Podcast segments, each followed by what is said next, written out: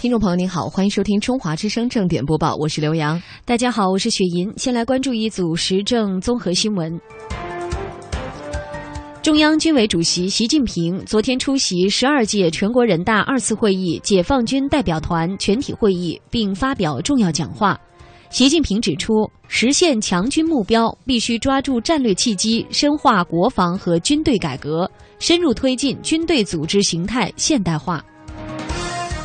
全国政协主席俞正声昨天主持政协第十二届全国委员会常务委员会第五次会议，通过了政协第十二届全国委员会第二次会议关于常务委员会工作报告的决议草案，政协第十二届全国委员会提案委员会关于政协十二届二次会议提案审查情况的报告草案，政协第十二届全国委员会第二次会议政治决议草案。决定将上述文件草案提交今天上午的政协十二届二次会议闭幕会审议。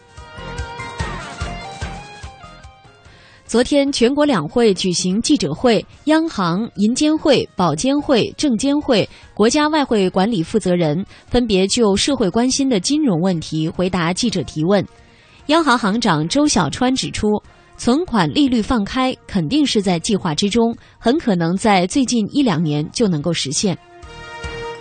全国政协常委、中国佛教协会副会长班禅额尔德尼确吉杰布日前在接受本台记者独家专访时表示：“爱国爱教不是口号，是义务，是行动。作为宗教人士，要守规守戒。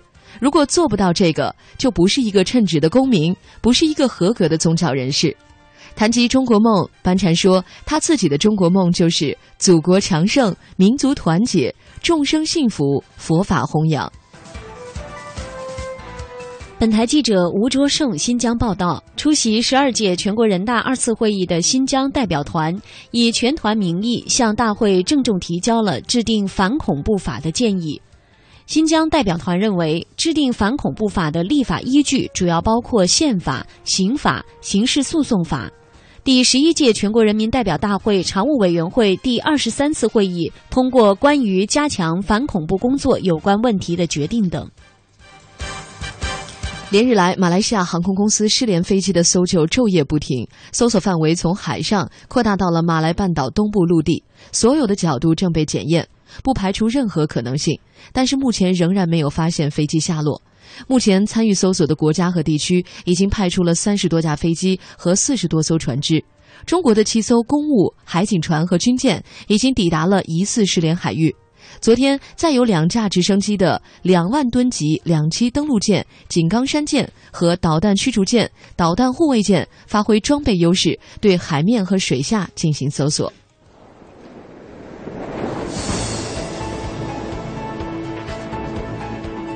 海峡两岸新闻荟萃，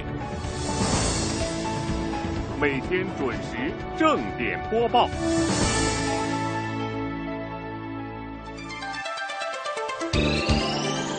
正点播报，再来关注两岸方面的新闻。台籍全国委员、政协委员、长春影视公司一级导演雷宪和十一号表示，希望能够看到反映两岸题材的影视作品，由两岸的导演共同指导，两岸的演员共同出演，这样对两岸文化交流会起到很大的促进作用。台盟中央向全国十二呃全国政协十二届二次会议提交提案，通过借鉴台湾地区养老事业运作和发展模式，推动两岸养老服务产业合作，有效的应对社会老龄化。全国政协委员、黄埔军校同学会会长林尚元十一号表示，今年是黄埔军校建校九十周年，黄埔军校同学会建会三十周年。希望两岸黄埔人共同弘扬黄埔精神，共促两岸和平统一。张王会届满一个月，据台湾竞争力论坛民调显示，百分之三十四点五的台湾民众认为两岸关系越来越紧密，百分之六十三点七赞成台湾方面邀请国台办主任张志军赴台访问。浙江省副省长黄旭明率农业与经贸考察团赴台，十一号傍晚结束行程，返回杭州。他在离台前夕参参访了石门水库和大溪莺歌老街，对老街的规划和文创商品印象深刻。来自台湾二十六座宫庙的近五百位信众来到位于广东省揭西县河婆镇的三山国王陵田祖庙祭祀参拜。据了解呢，这是迄今为止广东最大规模的台胞业祖祭祀活动。据了解呢，进香团在月期间还将赴深圳民俗文化村、珠海横琴新区、孙中山故居等地参观。记者从湖北出入境检验检疫局获悉，武汉新港年内有望获批进境水果指定口岸，届时台湾进口水果将可不通过公路、铁路等辗转，借助卢汉台航线直达武汉，预计运输的成本将会下降大约三分之二。中央台记者周步恒、陈根报道：三月十一号下午，一百七十八名台湾金门台胞顺利登上了马可波罗号客轮，从厦门返回金门，标志着今年来最大的台湾进香团在祖国大陆为期五天的交流活动圆满结束。据了解，三月七号到八号，由金门县政府组织的一千二百多名台湾信众，分别通过厦金航线、全金航线入境，前往漳州、泉州等地的寺庙进香，并在当地举行了一系列的采街祭典仪式。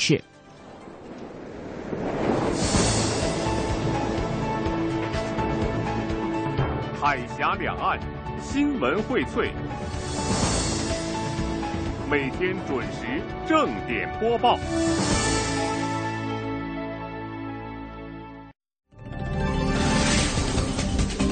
这里是由刘洋和雪莹为您带来的正点播报。下面是旅游方面的新闻。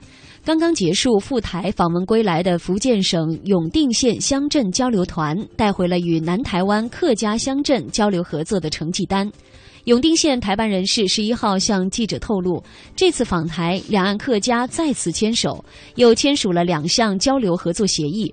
这是继二零一三年永定两大协会与南台湾地区在文化观光旅游领域签订交流合作协议之后，永定与南台湾地区在文化、农业、观光旅游领域交流合作的进一步深化。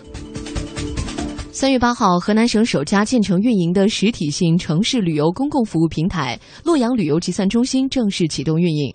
该旅游集散中心位于洛阳火车站附近。在这里呢，游客既可以享受到信息咨询、交通换乘、旅游集散和产品展示等一体化服务，又能够在旅游信息查询预订终端上，轻轻的一刷银联卡，实现景区门票、机票的轻松预订，方便游客畅游洛阳。根据国务院同意，国家发改委近日正式批复皖南国际文化旅游示范区建设发展规划纲要。依据该规划纲要，皖南国际文化旅游示范区在整体强化整体开发利用方面，将会迎来一系列的政策机遇，包括黄山、九华山、天柱山等三大名山规划建设旅游轻轨互通，支持黄山机场、九华山机场、合肥机场开辟，加密国际和地区间的航线，并设立免税店等。二零一三年青海玉树灾后重建全面收官。根据青海省和玉树州旅游恢复重建的总体安排，二零一四年将会实现玉树旅游市场的全面恢复。玉树州呢也会努力打造一批有竞争力和影响力的中高端旅游产品。玉树州旅游局局长刘立志介绍，未来五年，玉树州还将精心打造八条到十条特种旅游线路，包括集专业与科考于一体的雪豹之旅、源头科考探险之旅，以及天上玉树摄影之旅、藏传佛教朝觐之旅、康巴民俗风情体验之旅和可可西里环保之旅等。好的，以上是这一时段的中华之声正点播报，感谢您的收听和关注。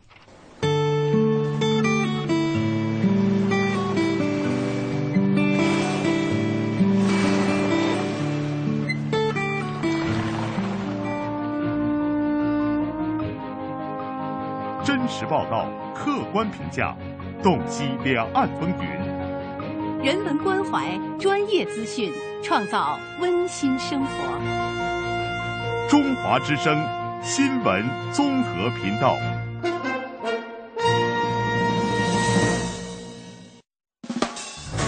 走走停停，伴青山绿水，看风卷云舒。停停走走，停停走走，听谈天说地，访风物民情。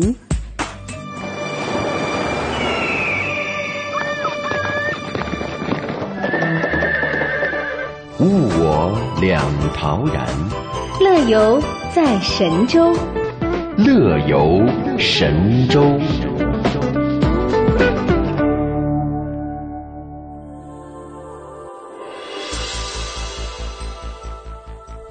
收音机前的听众朋友，你好，这里是中央人民广播电台中华之声《乐游神州》，我是雪莹。嗯，大家好，我是刘洋。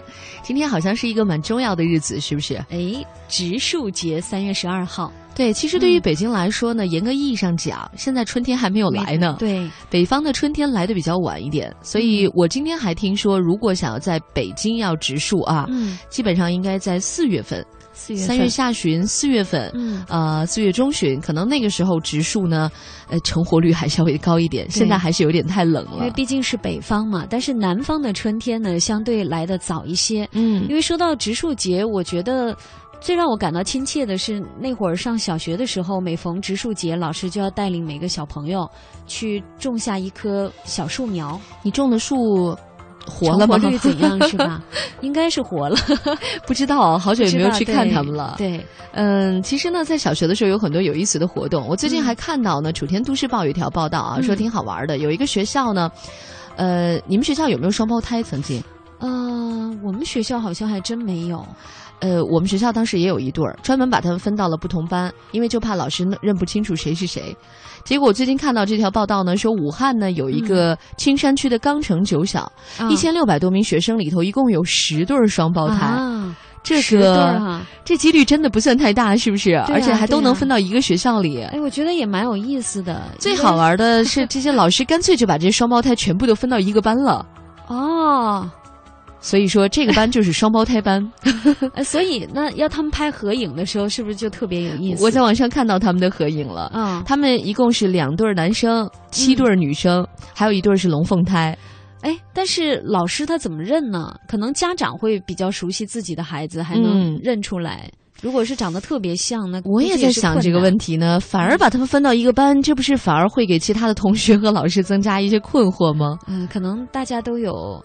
就是辨识的特别的办法吧，比如说哪个地方长了一颗痣啊，哪个地方好像也没有，也没有，对，就是其实我见过的双胞胎啊，有一些确实长得呢是略微还有那么一点点不一样。对。你如果仔细看的话，我觉得我还是能分得出来他们俩谁是谁的。对，当然这个属于好像叫属于单卵双胎吧，还有那种完全长得不一样的那个是双卵双胎。哦，就是有 当时是有两个卵子，所以呢，他们俩略微长得还有一些就差异比较大的那种双胞胎。哦。嗯，但是即使是单卵双胎，我觉得如果你跟他们做朋友时间久了，我相信两个人的性格气质还是有不同的地方的。对，前两天我还看到一新闻，是好像说的是澳大利亚的吧，也是一对姐妹双胞胎，他们从小到大就要追求完全一致，不仅穿的衣服一样，而且还刻意去整容，就是把他们细微的差别都要整掉。这两人就活成一个人合二为一了。还说以后。啊，要组成家庭，还要共享一个男朋友，这个他们俩感情是真好。我也曾经问过我身边的那个一对双胞胎美女啊，他们俩真是漂亮。就是单这个女孩拎出来，也绝对是一个非常嗯人群当中会一眼就会看到她的那种小美女。哎呦！结果有一天呢，我们去滑雪的时候，她把她姐姐也带来了，那是她的双胞胎姐姐。姐姐更好看。呃。她姐姐其实长得比她显得偏小一点哦，就这种，但两个人真的漂亮。我就说，哎呀，你们俩如果要去演艺圈的话，估计也会很火，因为真的是一对璧人呢，这两朵金花真漂亮。所以啊，关于双胞胎的话题，今天呢，也希望收音机前的听众朋友和我们一起来分享，说说你身边的双胞胎。嗯，大家可以登录 bbs dot hello tw dot com，或者是 bbs dot am 七六五 dot com。乐游神州首播时间每天上午的十一点十分，重播时间每天晚上的二十二点十分。我们在唐地区的中波收听频率是 AM 五四九、AM 七六五、AM 八三七和 AM 幺幺幺六。福州、莆田、泉州东部沿海部分地区以及马祖的朋友，您可以收听调频 FM 一零二点三。厦门、漳州、泉州南部地区以及金门的朋友，您可以选择调频 FM 九十四点九。我们的全球收听网址三 W 点 Hello T W 点 com。或者是登录中广网三 w 点 cnr 点 cn，点击中华之声来收听我们的在线直播或往期节目点播。来信请寄北京二一零五信箱，乐游神州栏目组收，邮编一零零八六六。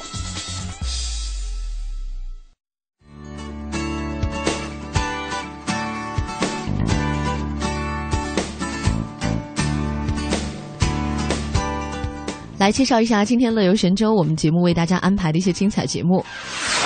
现在出发，我们要跟随记者雅萍对于台湾游山茶坊台北茶会馆杨惠美经理的采访，去台湾的南投竹山镇感受茶旅游和观光工厂的茶课程。微言微语，继续来刷新网络微博，看看各位有一些什么关于旅游方面的一些新鲜信息。乐游风向标，一起去广东的湛江去尝尝鲜。最后一个板块是我们的道听途说，今天我们一起到北京的故宫去看一看那里管吃管住、有名有号的 上百名的猫保安。今天的节目是由刘洋和雪银为大家送上，欢迎持续关注。嗯，首先呢，进入我们今天的第一个板块，那就是我们的两岸连连看，和大家呢一起来聊一聊在台湾的茶旅游。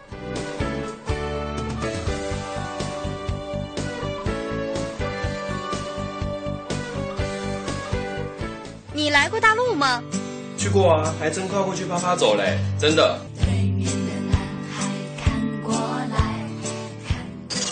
你去过台湾吗？现在去台湾还真蛮方便的。的女孩看过来，看过来，看过来。两岸见闻各不同，乐游记录大神州。两岸连连看。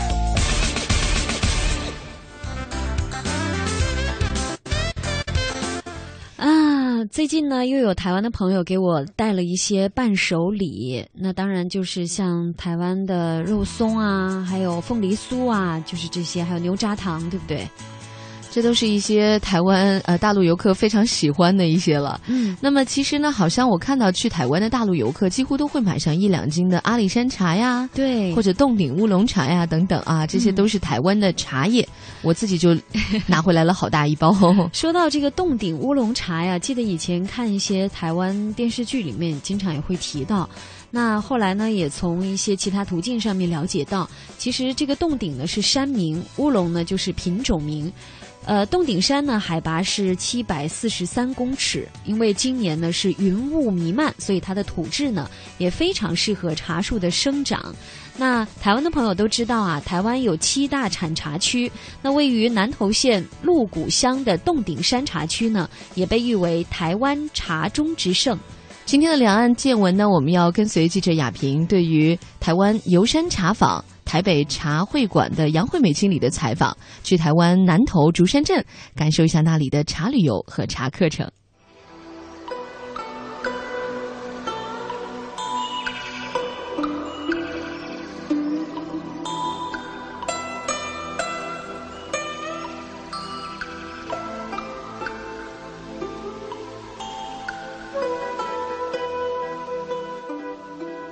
众朋友，大家好，我是记者雅萍。到啊游山茶坊，我们的大陆的朋友啊，其实不陌生，因为呢，在我们陈总的带领下呢，游山茶坊其实很早呢就已经到大陆这边来，通过展会啊，以及呢销售。因为我知道说他在嗯大陆的有两家老字号，就是张一元和吴裕泰啊，都有呢销售我们的游山茶坊的这个茶，而且也是深受我们的大陆的一些爱好喝茶的朋友的喜爱啊。游山茶坊呢，它呢是。在南头对吧？哈，是是应该说是我们台湾的这个茶的算是一个主产区之一。洞顶茶的茶香，早期大家都说福尔摩沙茶其实就是洞顶茶，所以呃，台湾茶从很早的时候就扬名世界。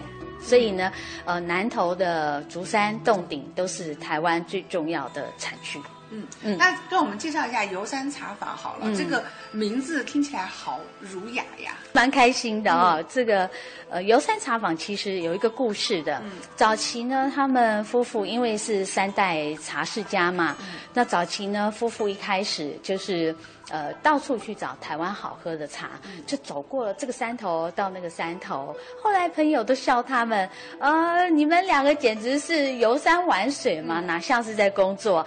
后来他们在两千零二年的时候，他们想呃，就是除了家任茶叶这个茶叶公司之外，想成立一个品牌。那时候他们就想到，哎，游遍名山访名茶，那不妨就叫做游山茶坊。访是访问的访，呃，不是呃那个坊间一个土这个坊，所以是有访问寻访的这个味道在里面。这个名字就这样来的，很有意思。对，而且也是确实因为有这样的一个名字。也是非常打动啊，我们这些爱茶的朋友。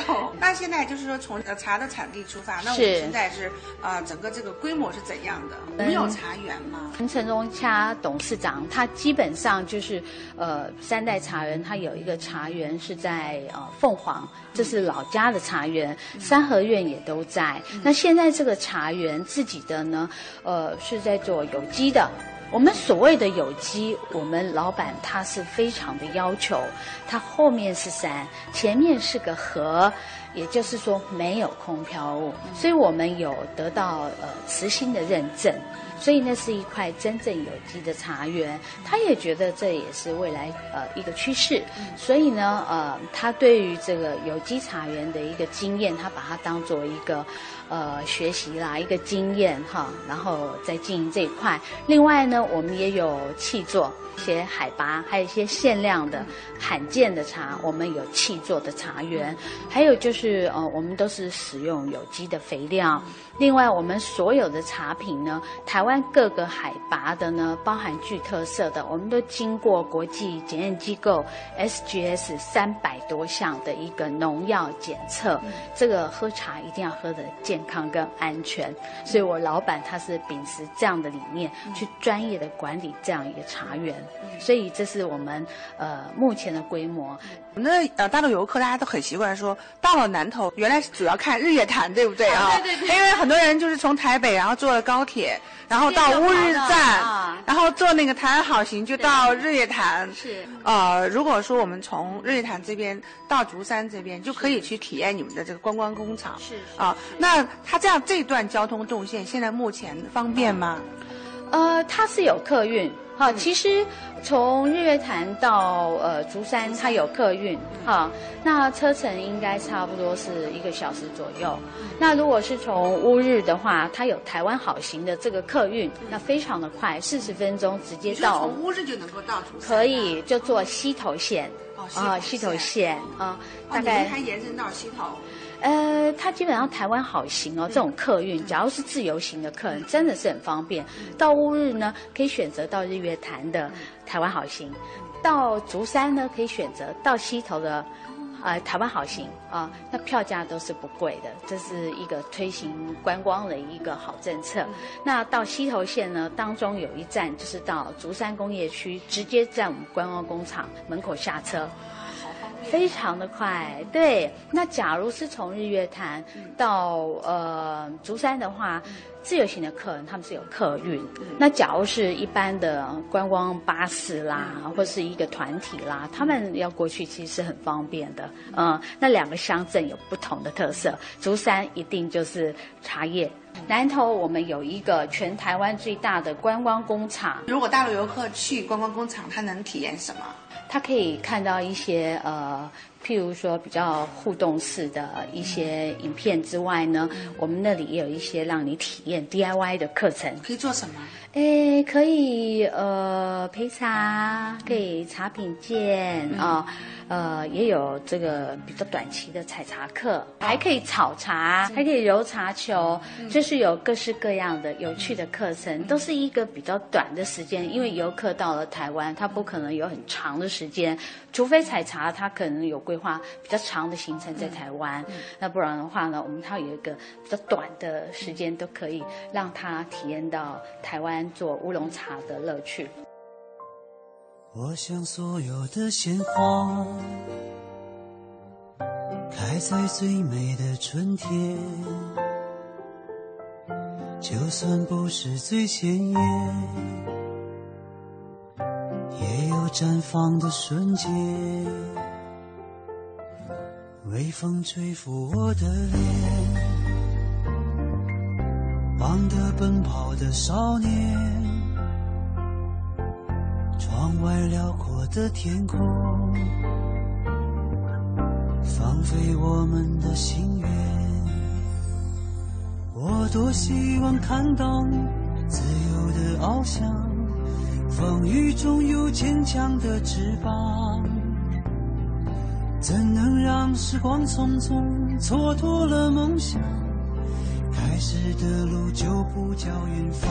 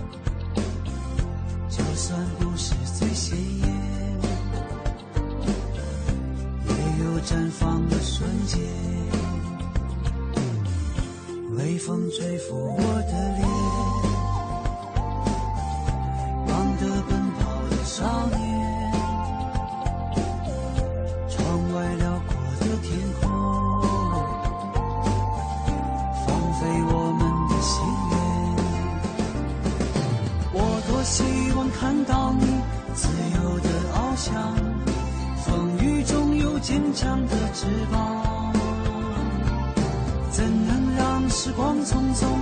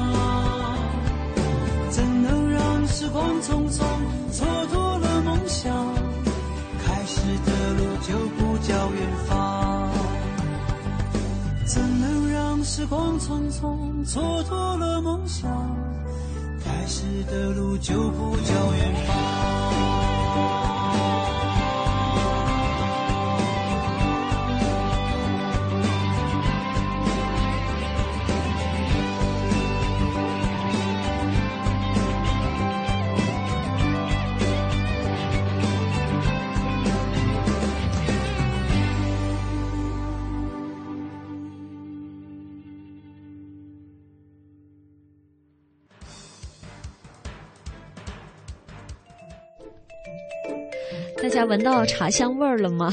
嗯，其实我不是一个品茶的行家。刘洋对茶有研究吗？嗯，我懂了，我懂了，我正在慢慢品呢。其实我们可以随口叫出的台湾名茶，我相信很多大陆游客也都知道，像什么洞顶乌龙啊、文山包种啊，还有铁观音呐、高山茶呀。当然不错了，你还能说出这么多来。还有东方美人茶，我们东方美人有对对，我们倒是品了吗？品了，品完了我也不记得了。这个名字我倒记得的。对，台湾的茶园，呃，茶呢是源自于福建的，它的根源是从福建过去的，至今已经有两百年的历史。嗯，那当然呢，台湾茶因为它在发展的过程当中，它的制茶技术也是不断的成熟和提高，所以慢慢的很多台湾茶现在也进入大陆市场，受到很多大陆。呃，可以说是民众的欢迎吧。嗯，要跟大家讲啊，如果你到台湾去旅游啊，想要带一点茶回来的话，那么一定要注意茶不要和其他的像香皂啊，嗯，呃，或者是一些其他的刺激性比较强的一些味道的一些东西放在一起。嗯，因为茶是吸味儿的。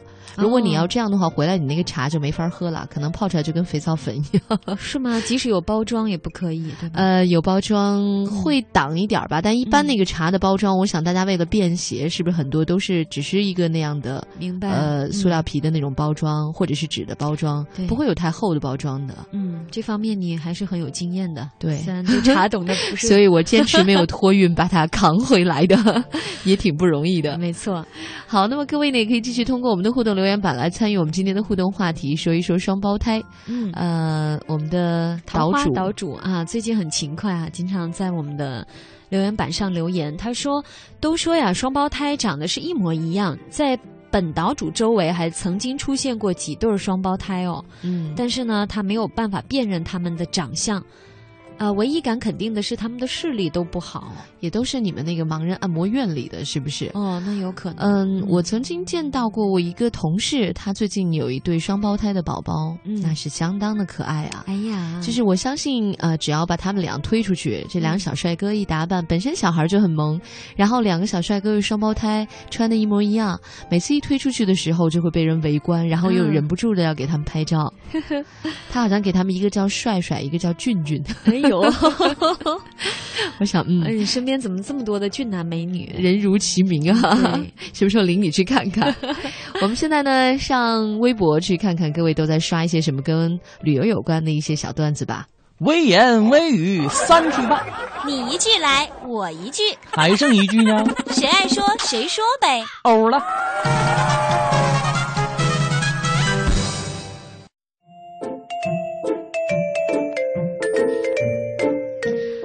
登录新浪微博，您可以找到 DJ 刘洋，或者是找到中华之声雪银，我们一起来互动。嗯，新浪微博艾特库尔勒老狼在线说：“人呐，长了一颗《红楼梦》的心，却生活在《水浒》的世界里，没办法。想要交一些三国里的桃园弟兄，却总遇到一些《西游记》里的妖魔鬼怪。嗯，别说你认识多少人，就要看你在有困难的时候，还有多少人认识你。嗯，哎，这话说的有道理。道理。嗯，说天天在一起吃吃喝喝的那些有事儿真的不一定会帮你。嗯，那朋友呢是只要质量不要数量，土豆拉一车不如夜明珠一颗。嗯，这话我觉得得两说，就是我觉得人的朋友需求也是有层次的。对，就是你可能也需要有的时候一些狐朋狗友吃吃喝喝，你也需要有那么几个交心交肺心的话，是不是？啊，就是你你其实有的时候你是需要谈心的，有时候你可能就是需要娱乐的。对，有时候你可能。呃，就是需要帮忙的，可能是土豆的 谈心的夜明珠。因为如果说你抱着那种宁缺毋滥的那种心的话，你可能你身边的人还是会很少。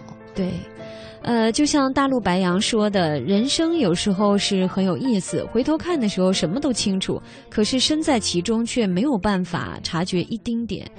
就我们经常说的嘛。不识庐山真面目，只缘身在此山中。嗯，老人都已经说过了。对，嗯，下一条是甜甜杏子，他说误打误撞，竟然在绿树成荫的台北民生社区看到了有名的微热山丘凤梨酥店。嗯，这儿只卖凤梨酥，进店的时候呢，就会有热茶配凤梨酥为您奉上，不像传统的糕饼店，而更像是一个茶馆。嗯，舒心的环境呢，可以左顾右看，慢慢流连。还去了嘉德和黎记，他们店里呢，除了凤梨酥。还有太阳饼、老婆饼，十多种口味可以选。我喜欢吃黎记的绿豆小月饼，淡黄色的绿豆蓉，细腻绵密，在口中渐渐花开，那真是美妙难以形容啊！哎呀，绿豆碰很好吃。看到台湾自由行回复说，这位朋友介绍的伴手礼呢，都是口碑产品。呃，关于这个微热山丘的这个，说是土凤梨嘛制作的土凤梨酥。其实我们办公室同事都有吃过，嗯，它跟那个市面上卖的那种量产的不太一样，它那种土凤梨酥的做法不太一样，制作的对。其实好像吃到这个土凤梨酥还是我们的听友寄来的，还记得好像是，嗯，但是我们记得是谁吗？我们记得这个土凤梨酥很好吃，太不像话了。其实嘉德不仅是凤梨酥曾经获奖，那蛋黄酥呢也是深受大众的喜爱。那黎记的这个绿豆碰也是好吃到不行啊，我们其实都有品尝过，确实不错。嗯，我们居然还有一首歌可以送给大家，作饼诗，来自黄田溪。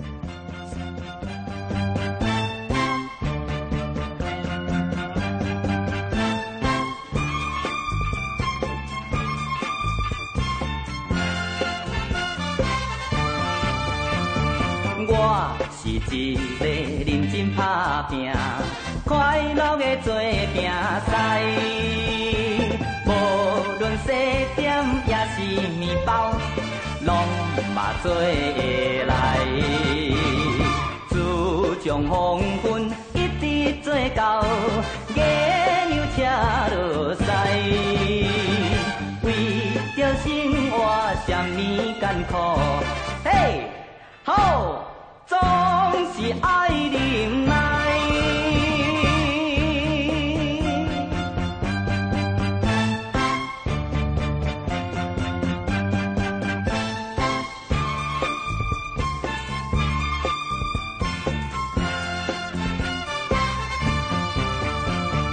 我是一个功夫绝顶。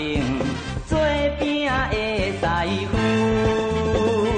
无论蛋糕也是礼饼，手路真讲究。自从黄昏做到半暝，一直无停手。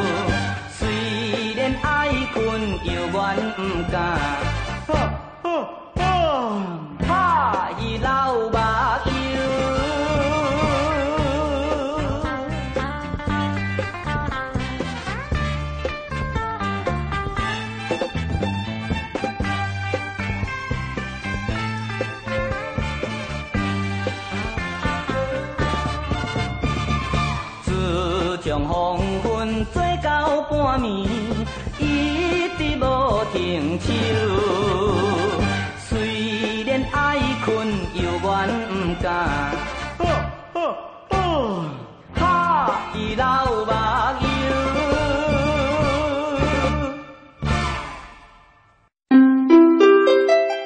如一片雪，恬静相随；携一缕风，两岸传情。我是雪吟，吟诵美景时，与您乐悠悠。谈天论地，指点东西，资讯潮歌，炫酷出游。我是谈论，听我的，跟我走哦。处处美景看不够，万水千山走透透。我是雅萍，做行走达人，乐在山水间。远山近水皆有情，乐游神州伴您行。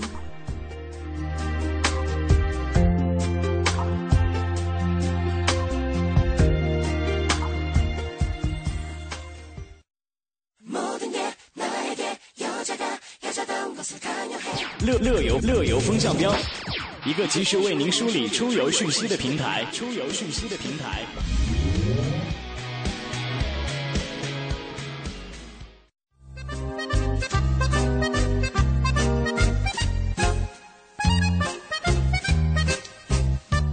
乐游风向标要带大家去广东的湛江。那说到湛江呢，过去是叫广州湾，别称是叫港城。那为什么今天要去那儿呢？那里可以尝尝鲜，靠海嘛。嗯嗯，湛江呢是大陆最南端的一个海港城市，历来是以环境优美而著称的。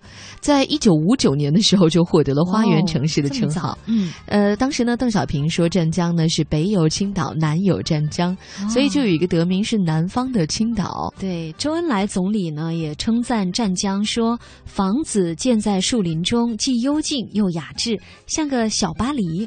那么陈毅呢也曾经赞美湛江呢，说冬有暖，秋如夏，凉风动，盐分化，嗯，是东方的日内瓦。天啊，冰心大师还有诗人艾青在湛江呢也分别留下一些散文佳作，像《湛江十日》啊，还有《湛江夹竹桃》。而且呢，立新游轮啊、呃嗯这是世界第三大联盟的邮轮公司，它也曾经多次抵达湛江。可见呢，美丽的湛江旅游资源是非常的得天独厚的。嗯，最近呢，湛江推了一个尝鲜之旅，比较有意思啊。那到底是什么鲜呢？我们来看看这五大鲜品。嗯，呃，第一就是鲜的空气。哦，这个在湛江啊，不管是长滩还是田园，测的那个负氧离子含量都超过八千个。哇哦这比世界卫生组织发布的标准一千五百个每立方厘米的空气啊，要高出近五倍。嗯所以说，空气质量指数呢是长期排在全国前列的。对，呃，而且呢，这里还是先有的海湾，因为它是非常著名的海军基地。在这里呢，可以近距离的感受蓝天碧海，还有军舰，还有海鸥。我想起一首歌叫《军港之夜》，可能台湾的朋友没听过哈、但是对于大陆的朋友来说，那是多么美的一首八十年代最感人的一首歌了。有军舰，有海鸥，啊、非常漂亮。而且呢，它最为鲜明的城市特色是城里有海，海在城中。嗯，他这里生活的幸福指数，我觉得太高了。还有呢，就是鲜美的海鲜了。嗯，湛江人吃海鲜呢，已经有七千年的历史了。啊 呃，这比中华五千年的文明历史还早，七千年。你想想，他们全省有百分之三十三的海岸线都在市区边儿家门口，所以说大家呢，呃，从大海到餐桌之间距离真的并不远，而且湛江海鲜上桌的平均距离和速度都算是全国第一，那是一定的。嗯，湛江特有的火山地貌呢，也让这儿的海鲜种类多、品味高，更甜美和新鲜。早在宋代的时候，湛江黄鱼就已经出口世界了。嗯。呃，还有呢，有一种品种的鲍鱼呢，也是成为清代历任皇室的贡品哈。听说是有这样。嗯，那湛江呢，过去称我们说叫广州湾，它在一八九八年的时候成为法租界期间呢，法国殖民者在这里修建了教堂，建了长桥码头，还盖了政府大楼、印纸币、开邮局。还有一座灯塔呢，据说也是由法国人建造的，是世界仅存的两座水晶魔镜灯塔之一。你说魔镜魔镜，告诉我，它屹立百年了，现在还在发挥着导航的作用。哎，这个灯塔还是带着历史记忆，而且有欧陆风貌，所以让湛江呢显得更加的神秘和韵味悠长。那么最后一些呢，就是鲜活的年俗了。这是一项呢，让雷州半岛三百六十五天都在过年的重要文化活动。呃，就是在过年的时候啊，你可以欣赏到被称为“东方一绝”的国家非物质文化遗产的东海人龙舞，以及湛江的行尸、吴川飘色、过火海等，这都是一百五十多种的民间艺术。好多东西你可能并不知道它代表着什么，只有到了湛江，你才能够看得到。另外呢，还有美食大餐百猪宴和千鸡宴。哎呀，这个看你的肚子够不够大了。对呀，所以来这旅行也会觉得非常的幸福，新鲜的空气。说到湛江的海港，就让我想起了我大学时代的一个好友，他就是湛江人，毕业之后呢就回到湛江了。哎，今天看完这一篇，我才发现哦，原来我好羡慕他呀！这些年来，他呼吸了多少清新的空气，吃了多少鲜美的海鲜呢？海鲜，嗯，好了，送给远方的朋友一首歌，也送给收音机前的各位，甜甜海。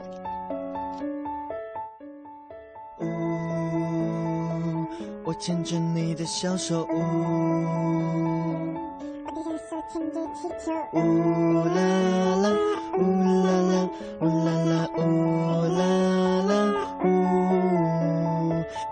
就在我的身边，牵着手面对面，你牵着我的小手，我的小手牵着气球，风掠过你的脸，暖暖的没有发现，渐渐的，慢慢的，天天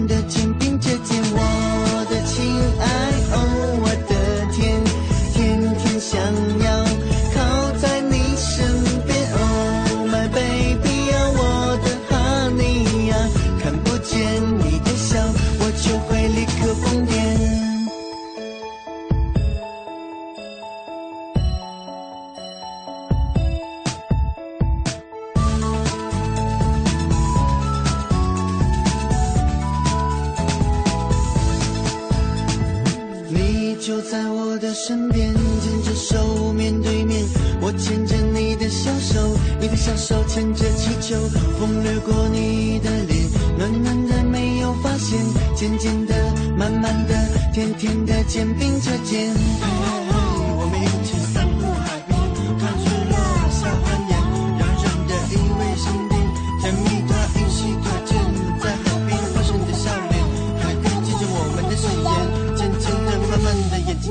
睛它都眯成条线。我的亲爱，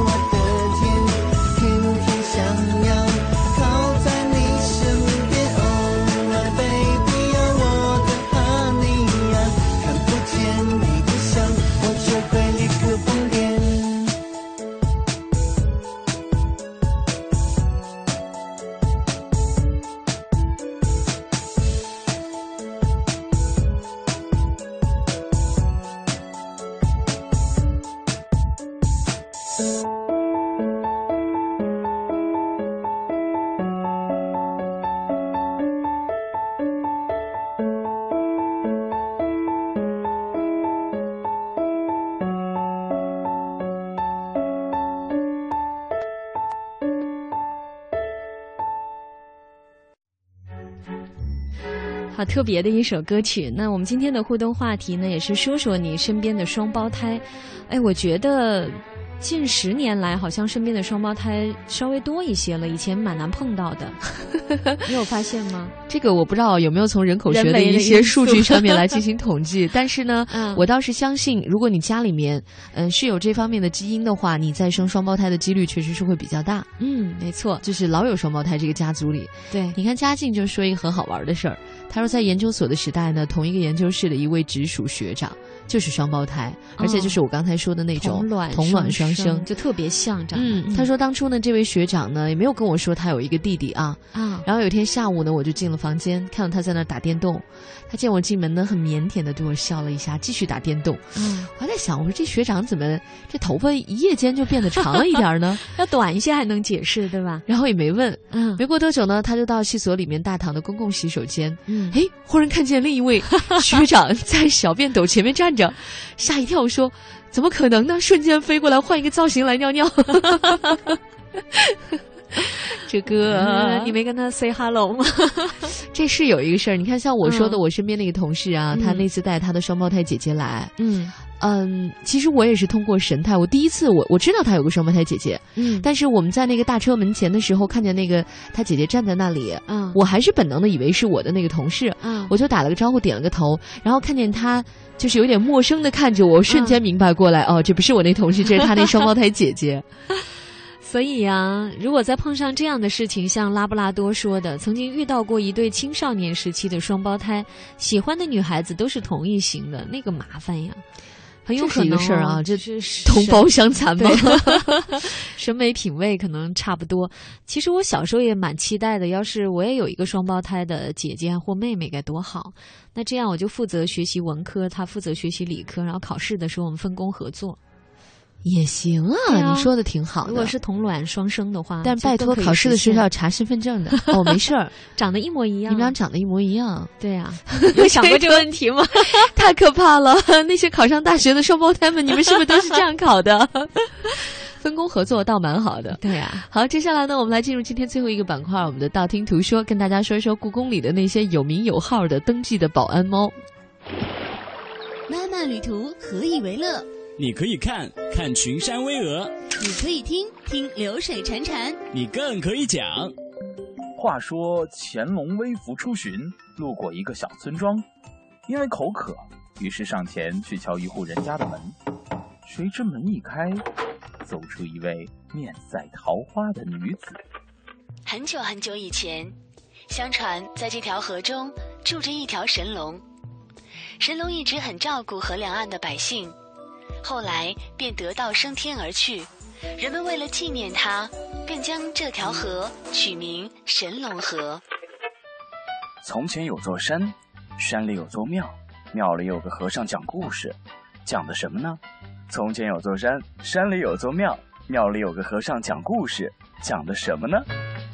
道听途说，说出旅途中的典故、传说、神话故事。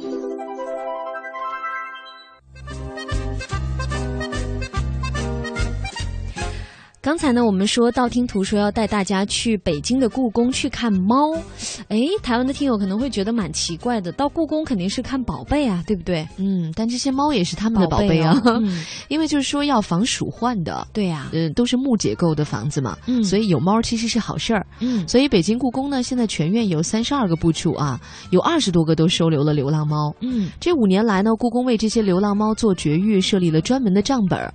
一共花了一万八千四百一十块人民币，也不少了啊！嗯、现在故宫呢已经有一百八十一只流浪流浪猫是都是实施了绝育手术的。对，那大家可能也会好奇啊，说在这个这么庄严的国家级博物馆，为什么会收编这样一群流浪猫呢？那他们是怎样在国家级博物馆里面生活，包括工作的？嗯，生存状况怎样？工作职责是什么呢？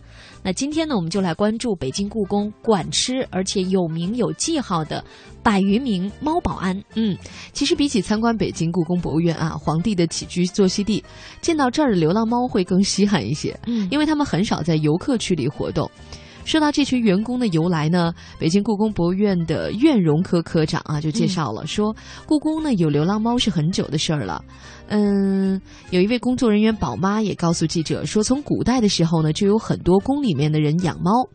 我们也可以看到资料说，明代的时候就兴养公猫，那会儿已经是登峰造极了。嗯说太监刘若愚曾经在他的一本内府衙门执掌当中记载，说猫儿房进士三四人，专饲御前有名分之猫 名分，之猫凡圣心所钟爱者，嗯一家必管事。职衔哦，也就是说，这个猫儿房什么呢？它就是当时公猫的一个管理机构。对，专门有人伺候它。对，它的职责就是管理好大量的公猫。嗯，就至少有三四个人哈是编制，在众多的公猫中呢，选最好的、漂亮的、可爱哦的，献给皇帝。皇帝喜欢的呢，就自个儿留下；嗯其他的呢，赏给皇亲国戚。所以啊，像很多过去的那些宫廷的影视剧当中呢，我们都能看到公猫。那随着历史的变迁呢，当年这些皇帝妃子们宠爱的公猫，当然已经是不知去向了。所以呢，工作人员也表示说，目前故宫的流浪猫有一部分可能是当年这些公猫的后代，一部分呢是自己跑进来的，那还有一部分呢是外面的游客夹带进来的猫。呃，因为故宫对流浪猫好啊，很多人都知道。那在这里呢，曾经是皇帝妃子们生活的地方，这些猫呢、还是来去自由。那直到为了改变他们的生活条件呢，也起到一个防暑的效用，让他们跟故宫相处的更加和谐。所以呢，故宫人呢就把他们给收编了。嗯，这些被收编的流浪猫都是有自己的名字的。嗯有一只流浪猫呢，被院长单霁翔命名为平安，就是取自平安故宫的意思。有意思。嗯、这些流浪猫呢，每年都会不定期的被带去绝育，再放回故宫。呃，在绝育之后呢，要在耳朵上做一个记号，哦，就是要送回原处。哦可能有人就会想，为什么要绝育啊？是不是没有猫性啊？太残忍了啊！嗯，其实是这样的，就是说呢，简单来讲啊，因为本身流浪猫它们的生存环境还是比较呃比较惨的，对就即使是有人来给它们定期的喂食，它们还是要风餐露宿，而且天冷的时候会面临很多问题。嗯如果说呢不加控制的，让它们不断的繁育后代，就会几何倍数的。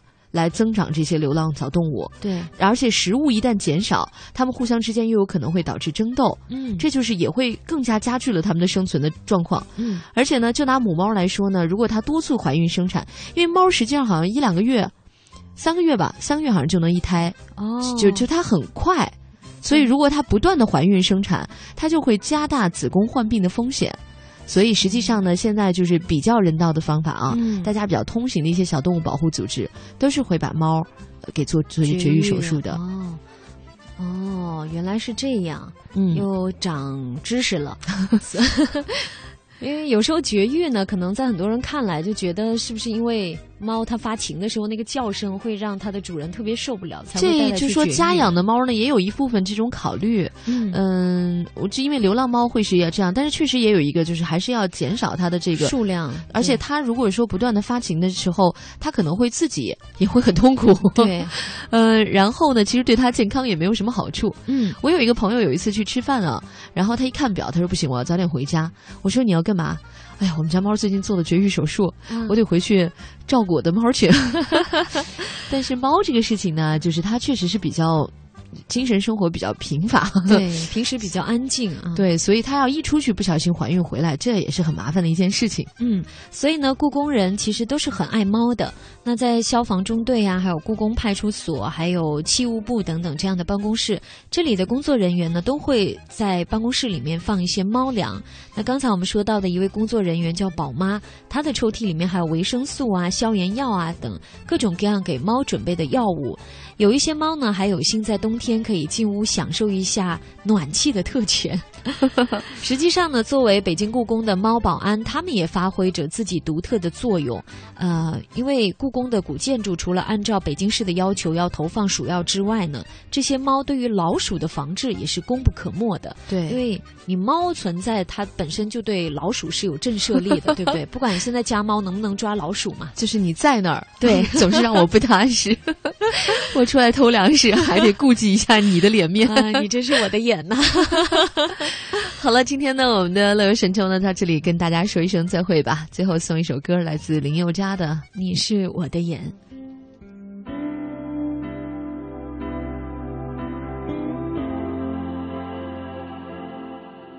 如果我能看得见就能轻易的分辨白天黑夜就能准确的在人群中牵住你。的手。如果我能看得见，就能驾车带你到处遨游，就能惊喜的从背后给你一个拥抱。如果我能看得见，生命也许完全不同，可能我想要的、我喜欢的、我爱的都不一样。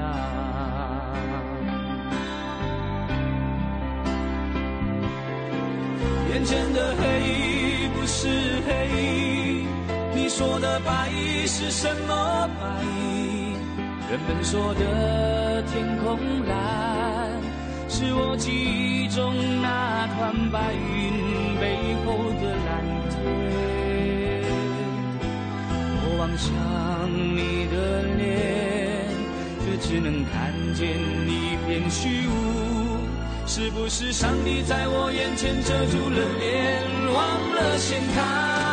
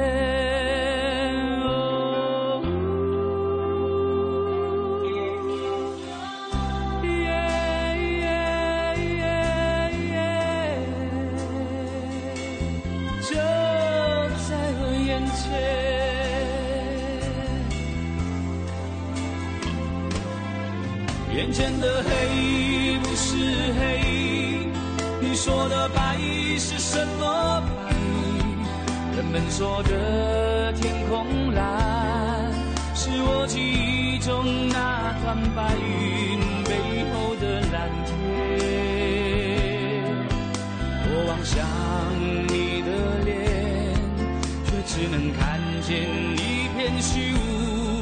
是不是上帝在我眼前遮住了脸，忘了掀开？